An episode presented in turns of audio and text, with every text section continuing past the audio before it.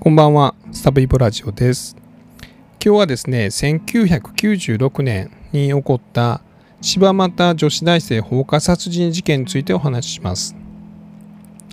この事件はですね、1996年の9月9日なので今から25年前に東京の葛飾区の柴又にある、まあ、お家ですねそこに今住んではった、えー21歳の女子大生小林純子さんが、え何者かによってですね首の右側を6箇所刺されて、まあ、その後ですね手足を縛られて、えーお家に火をつけられて、まあ、首の失血死によって亡くなってその後家が放火されたと、まあ、いうような事件です。でこの事件のポイントはまずは未解決事件であるということです。で、えー平成三大未解決事件という事件がありましてこの事件はその一つとして数えられています。ちなみに他の2つはですね一つは1995年、まあ、この事件の1年前ですねに東京の八王子で起こったスーパー南平事件という事件でしてこれはまあスーパーの従業員の女性3人が何者かによって拳銃で撃ち殺されたという事件です。でもう一つが2000年に東京の世田谷で起こった世田谷一家殺害事件です。この3つが平成三大未解決事件と言われています。で、えこの辺りではですねこの辺りというかこの95年96年とか2000年ぐらいまでの間っていうのは結構凶悪な事件が起こってですねで未解決のままあ、まあ、捜査が継続している事件とかもあってで、まあ、国民感情としてもこのこういった未解決事件が時効になるということに、まあ、強い、まあ、反発があってそれによって2010年に、まあ、刑法が改正されまして、えー凶悪事件、まあ、殺人事件に対する時効というのがなくなりました。なので、えーこの事件に関しては時効はないので、えー未だ捜査が続いているということになっています。で、えーポイントの2つ目が、まあ、犯行時間がすごい短かったということなんですね。まずこれ事件がどのようにして起こって発覚したのかというところを見ていきましょう。えー1996年の9月9日の夕方の3時50分ですね。まあお昼っていう時間なんか夕方っていう時間なんかちょっと微妙ですけども、えー3時50分にまずこの小林さんのお家のお母さんが、えーじゃあ仕事行ってきますということで仕事に行きます。でその時に、え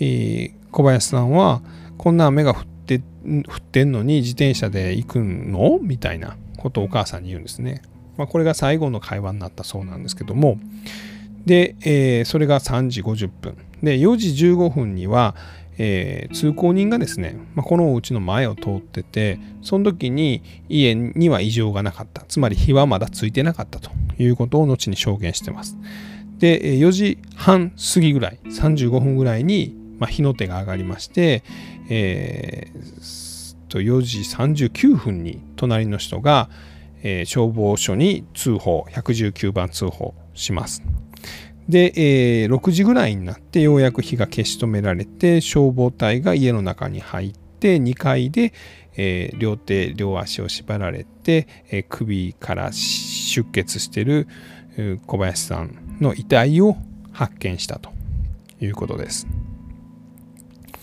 で、えー両手は粘着テープで縛られてて、え口は粘着テープで塞がれてました。で、足はですね、ストッキングで縛られてたんですけども、この結び方がですね、まあ、唐毛結びという特殊な結び方であったというのが、まあ、警察の捜査で分かっています。でもうこの唐毛結びって何っていうと、まあ、こう荷物とかを結ぶ時に使われる結び方だったりとかあとはまこう着物の帯とかですねを結ぶちょっと特殊な結び方であるということです。でこの辺りもま犯人逮捕につながるんじゃないかというふうに警察は思ったんですけどもまあ、なかなかこう特定するまでは至らなかったということですね。でおそらくこの小林さんは、えー、殺されてから火がつけられたというふうに言われています。というのも肺の中にですねすすが入ってない、えー、殺される前に火がついてるとその肺とかを吸っちゃうので、えー、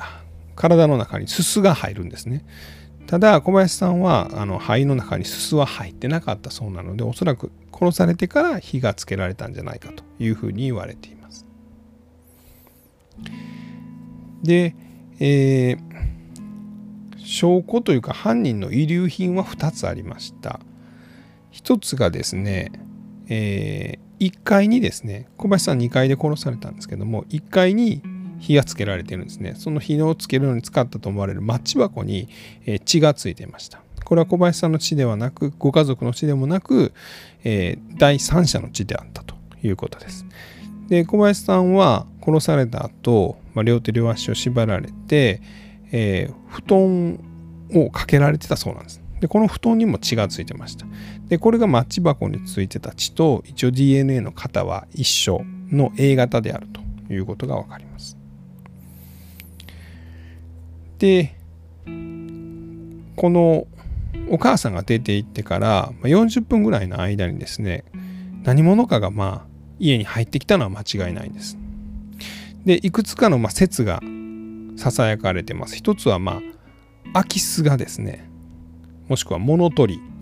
が、え家に入ってきたら小林さんと鉢合わせになって、まあ、もみ合いの末殺されたんじゃないかと。でもう一つは知り合いが家に入ってきてで、まあ、突然この知り合いは表変して小林さんを襲ったんじゃないか。まあ、というのも実は小林さんは2階のお父さんの部屋で亡くなってたんですけどもその2階のお父さんの部屋の前にはスリッパが置かれてたということなんですね。なので、えー、要はこの小林さんはですね知り合いが来たから家にあげてスリッパを出して、まあ、一緒に行動しててまあ、突如襲われたという見立てもあります。で、まあ、それ以外にもですね実はまあ情報としては小林さんは上智大学の外国語学部かなんかに通ってたんですね。でこの事件の2日後にはアメリカのロサンゼルスに留学することが決まってたんです。でその留学するのが決まってたからこの大学の友達とかあとバイト先の人たちが、まあ、送別会を開いてくれてたんですねこのそれが事件の10日前でしたで送別会が終わって、えー、電車の駅からですね家まで小林さんは歩いて帰ろうとした時に何者かによってつけられてるというのを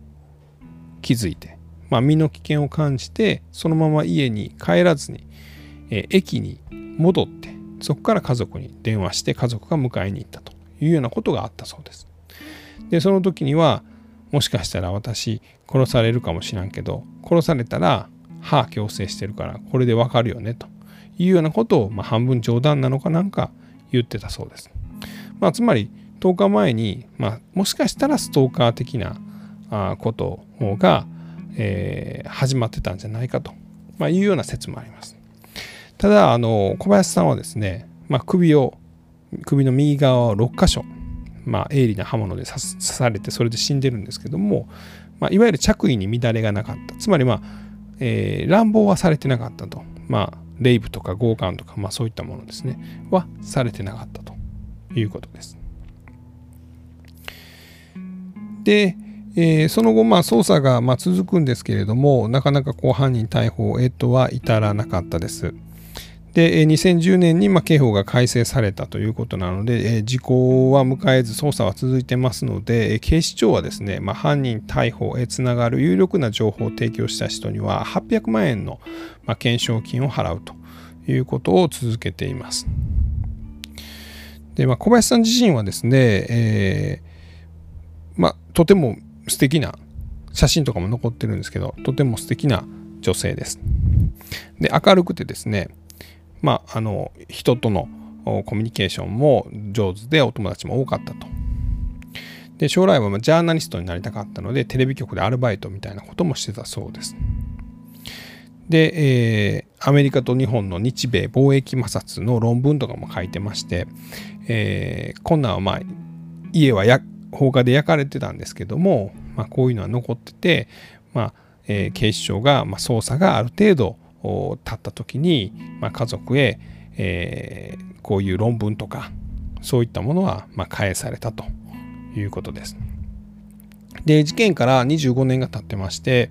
えー、お父さんはですねもう75歳ぐらいかなになってらっしゃいますが、まあ、家の前に、えー、純子地蔵という、まあ、純子さんの、まあ、お地蔵さんを建てましてで毎日、まあ、水を備えたりお花を備えたりしながら、まあ、犯人逮捕を待ってると。まあ実はお父さんはもともとですね自分もまあ